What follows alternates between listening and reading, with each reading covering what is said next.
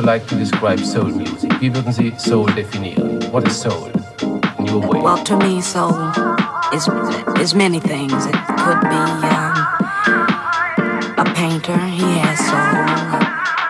Um, a song could have soul. Shoes could have soul. To me, I have some real soulful house shoes. You know. Yeah.